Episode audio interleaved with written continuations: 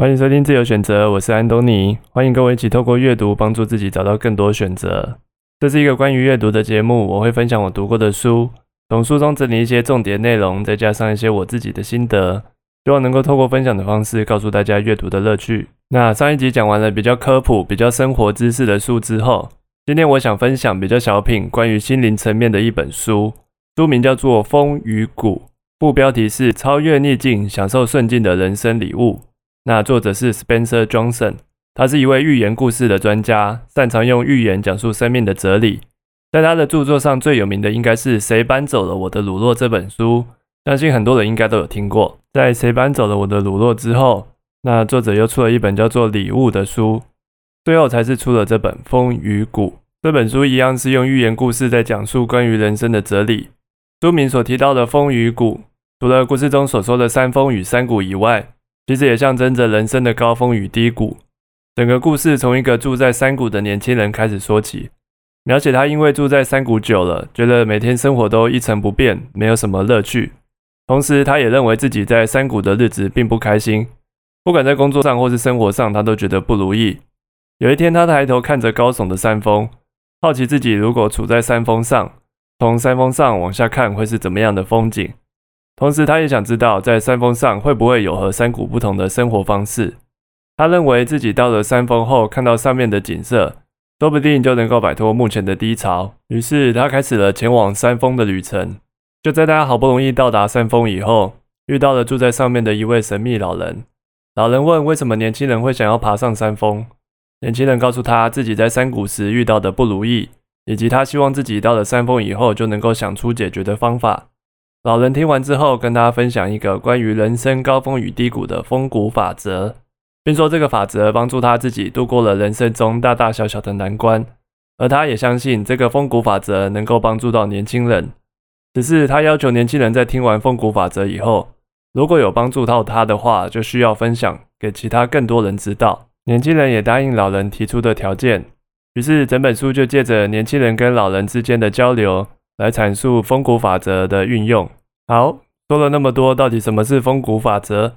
虽然书中把风骨法则称为法则，可是它不是只用一句话就解释完，而是透过年轻人跟老人之间的对话，把其中好几段充满智慧的话带出来组合而成的。你可以想象成名言，也可以说是好几段语录。我举其中一段当做例子。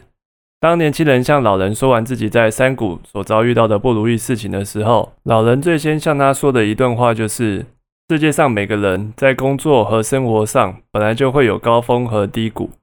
很多时候，当我们遇到低潮，我们会以为只有自己遇到不如意的事，其他人都过得很好。可是实际上并不是这样，每个人都会有处在高峰跟低谷的时候，只是大多时候我们看不到而已。在看到这一段的时候，我自己马上联想到新闻媒体跟现在的社群软体。新闻媒体每天都会报一些耸动的话题，大部分都是负面的居多。比方说哪里发生车祸，哪里发生情杀案，哪里有纠纷。就像这几天又发生了超商打人以及五亿元的相关的案件。那如果每天只盯着新闻看，真的会觉得社会上都只有发生坏事。除了新闻以外，我们常用的社群软体。不管是 F B I G 抖音或是其他社群，大部分的人都只会把自己快乐的一面放上去，像是出国玩啊、买东西、露营、滑雪、潜水等等。看久了，真的也会觉得每个人生活都多彩多姿，然后就觉得自己过得很惨。我觉得用正确的角度来看事情很重要。看新闻的时候，尽管报的都是坏事，也要知道说社会上不是都只有坏事在发生，科技在进步，经济在发展。仍然有很多愿意帮助其他人的人。看社群媒体也要知道，不是每个人都过得很好，只有自己过得很无聊。只不过是多数人不会把自己过得不好的一面放上来而已。有正确的心态，就是能接受高峰低谷的第一步。接着，我们回到故事里面。当年轻人注意到老人的眼睛炯炯有神，感觉到他十分快乐时，他好奇地问老人说：“你是因为一直待在山峰上，所以才会这么快乐吗？”老人回答他：“这不是他快乐的原因，他也没有办法一直待在山峰上，他仍然要下山去采买粮食或是办其他事情。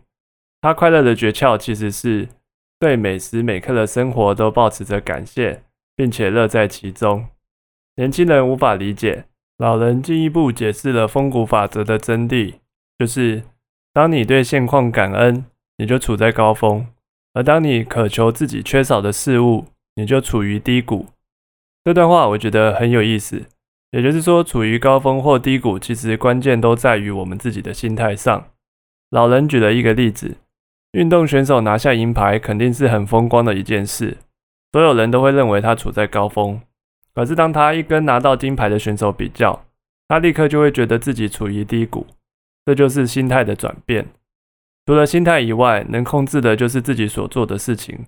我们没有办法控制外在的环境，可是我们可以掌控自己做的事，让处在低谷的时间变短，待在高峰的时间更长。低谷跟高峰其实是相连的。如果我们在顺境的时候骄傲自满，做了错误的事情，很快就会让自己跌落谷底。反之，如果我们在逆境的时候做了正确的事，就可以让自己更快达到高峰。这里老人举了一个例子：当一个家庭中的经济支柱忽然被裁员，导致整个家庭没有了收入，小孩需要学费，家庭需要生活费，整个状况可以说遭到了极点。遇到这种状况，相信也没有人开心的起来，也会认为自己处在低谷。可是，如果这个人就这样一直自怨自艾，事情也完全不会有任何改变。相反的，如果他能够转变心态，积极的寻找下一份工作，他就有可能找到更好的工作。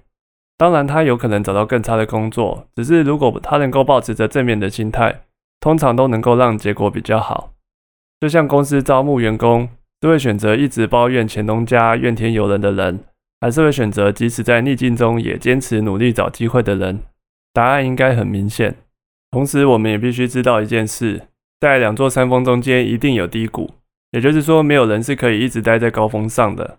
在这边，老人用心电图来当比喻。正常的心电图是高高低低的，就像人生一样有起有落。万一心电图只剩下一直线，那可不是一件好事，对吧？所以，不要追求没有高峰低谷的人生，而是学着在高峰低谷中稳定自己的心态。让自己能够随时应付各种挑战。最后，我们来做个总结。在这期节目中，我提到几个关于风谷法则的重点，包含了：一、每个人在生活跟工作中都会遇到高峰跟低谷，这是很正常的；二、当你对现况感恩，你就处在高峰；当你渴求自己缺少的事物，你就处于低谷。三、两座高峰之间一定有低谷。在低谷里怎么自处，决定了你可以多快爬到下一座高峰。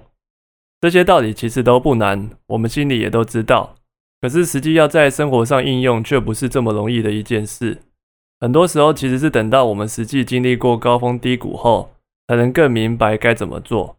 所以我很推荐在遇到低谷的时候看一看这本书，更能够理解书中的含义。这是一本很棒的小品书，在阅读上不会太吃力。就像看小时候的故事书一样，却包含着很受用的人生智慧，推荐给觉得自己在生活中常常遇到低潮卡关、不知道怎么面对的人。那今天的自由选择就到这边，我们下集见，拜拜。